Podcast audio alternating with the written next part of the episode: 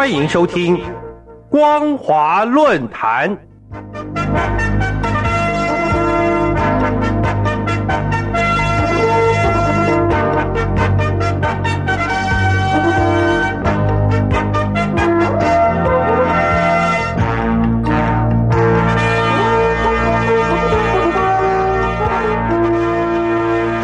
各位听众朋友，大家好，欢迎收听本节的光华论坛，我是苏燕。我们今天要谈论的主题是从二零二一塔什干会议看中共中亚地缘战略局限。由美国所主导的乌兹别克、哈萨克、吉尔吉斯、塔吉克和土库曼 C 五加一论坛，二零二一年会扩大举行规模。乌兹别克总统。米尔济约耶夫于七月十五、十六号在首都塔什干举行二零二一年会——中亚和南亚地方互联互通的挑战和机遇。二零二一塔什干会议，除了美国和欧盟、俄罗斯、中共等近五十个国家以及三十个国际组织派遣代表参加会议之外，中共国务委员兼外交部长王毅也应邀与会。就推进中亚和南亚互联互通提出四点倡议。近期，中亚地缘战略和安全利益的重要性，更因为美军撤出阿富汗的后撤军形势，而备受国际强权和大国的关注。尤其中共在乌兹别克不仅推动平安城市安全监控建设，推进数字丝绸之路。而且加快技职版孔子学院、鲁班工坊建设，为“一带一路”建设就地培训技术劳工，更借此向中亚地区扩张安全政策影响力。后撤军情势和中共在中亚发挥实质影响力动向备受关注。二零二一塔什干会议显然是目前为止促进中亚、南亚经济整合的最大规模会议。美国国务院借着该会议重申对强化贸易、交通和能源连接的承诺，强调有必要通过阿富汗和平谈判来实现安全和稳定，从而中亚内陆地区与南亚和国际贸易体系实现更加紧密连接的构想，随即成为国际社会新兴关注焦点。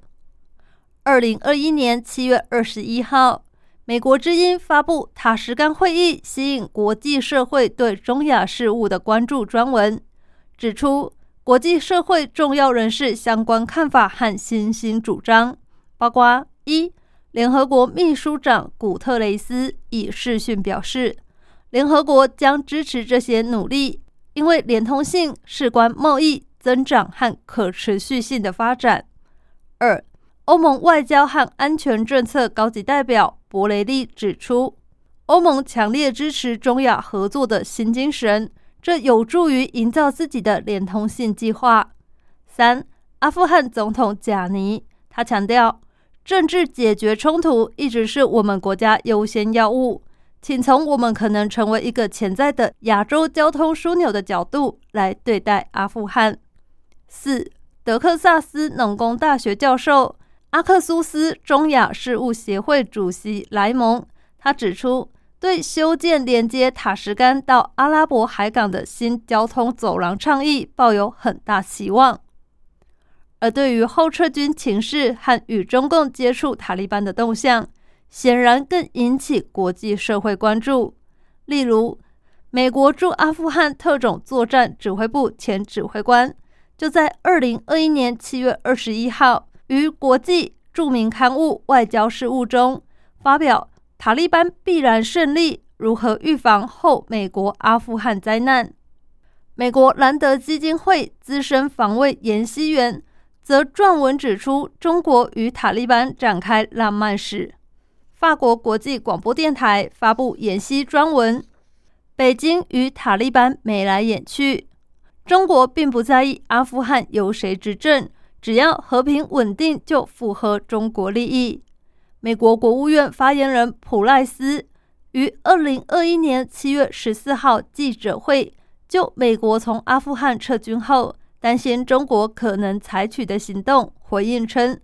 美中两国在阿富汗问题上可以进行建设性的接触，一个更安全、更稳定、更和平的阿富汗，不仅符合美国的利益，当然也符合阿富汗邻国的利益，也符合更广泛的国际社会的利益。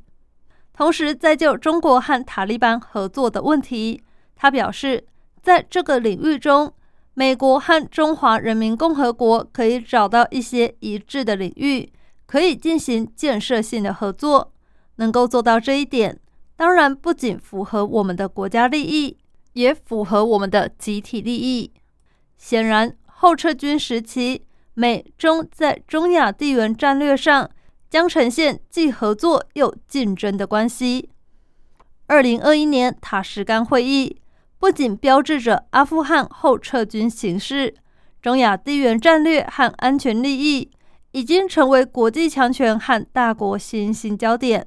而且新的交通走廊倡议显然中共已取得先机，将让中亚内陆地区连接到海港和拥有十五亿民众的南亚消费市场。同时，也促进大陆能源的进出口。